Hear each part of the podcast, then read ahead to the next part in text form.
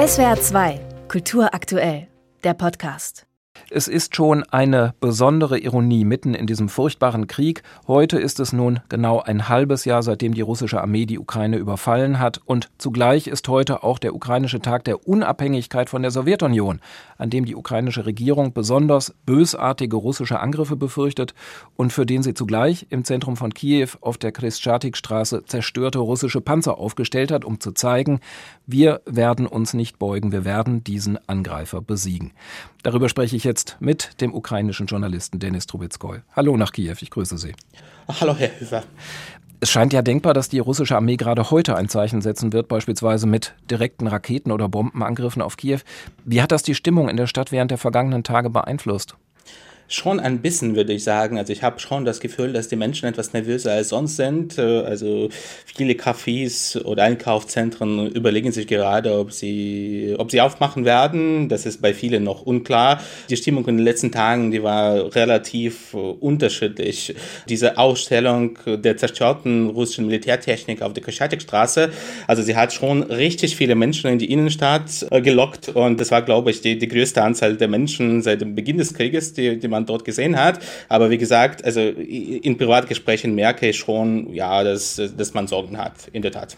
Seit einem halben Jahr tobt jetzt dieser Krieg, von dem man immer wieder sagen muss, Russland hatte einen schnellen Einmarsch geplant, wollte die ukrainische Regierung innerhalb weniger Tage absetzen. Was wirkt jetzt stärker für die Menschen in der Ukraine? Das schreckliche Leid, das über sie gekommen ist und jeden Tag weiter kommt, oder eben diese Aussicht weiter standhalten und diesen Krieg gewinnen zu können? Das ist natürlich eine schwierige Frage, denn das Leid ist wirklich schrecklich. Ich glaube, jeder kennt mittlerweile jemanden, der wiederum jemanden kennt, der entweder verletzt wurde oder gestorben ist. Und insgesamt diese ganzen Tragödien, Bucha, Mariupol, Irpin, das ist, das, das wirkt natürlich schon schwer. Aber für die Ukrainer ist es einfach ein Krieg, der über die Existenz des Landes äh, entscheidet. Und da kann es einfach keine Kriegsmüdigkeit geben. Und äh, man hat bemerkt, dass man man mithalten kann. Man hat sich auf den langen Krieg äh, angepasst. Man geht grundsätzlich davon aus, dass dieser Krieg vermutlich auch im nächsten Jahr weitergehen wird. Und da würde ich sagen, das ist schon wichtiger, aber das Leid ist schon enorm. Es ist ja auch nicht so, dass es in der Ukraine vor diesem Krieg keine politischen Konflikte gegeben hätte. Auch Präsident Volodymyr Zelensky war ja durchaus umstritten. Heute ist er ganz eindeutig die nationale Führungsfigur. Wie hat dieser Krieg die Selbstwahrnehmung der Menschen geprägt? Ich glaube, diese Frage der Unabhängigkeit der Ukraine, die war noch nie dem gesamten Land so bewusst. Also die Ukrainer haben natürlich jahrhundertelang eigentlich äh, gekämpft äh, für die Anerkennung ihrer Kultur, für die Anerkennung ihrer Sprache und auch für die Staatlichkeit. Aber als die Sowjetunion zusammengebrochen ist, passierte das eigentlich plötzlich. Also man rückblickend darauf schaut, man hat zu dem Zeitpunkt nicht erwartet, dass, dass man wirklich unabhängig wird. Und jetzt äh, verstehen die Menschen eben und es geht wirklich fast um diesen de facto Unabhängigkeitskrieg und das ist natürlich schon eine enorme Veränderung. Also die ukrainische Gesellschaft ist natürlich kompliziert. Die Menschen in Lviv tief im Westen denken natürlich anders als die Menschen in Kharkiv äh, tief im Osten und leider jede Nacht und jeden Tag unter Beschuss. Aber diese Frage, dass die Ukraine ein selbstständiger Staat sein sollte, ein unabhängiger Staat sein sollte, das vereint es die Menschen und und die Menschen sind auch etwas stolzer äh, auf ihr Land als sonst. Entsteht da vielleicht gerade auch so ein bisschen was wie eine militarisierte Gesellschaft? Der Krieg steuert ja so etwas, in der einfach alles ausgeblendet wird, was eben gerade nicht mit dem Krieg, mit der Selbstverteidigung und eben diesem Ziel zu tun hat, am Ende siegreich zu sein.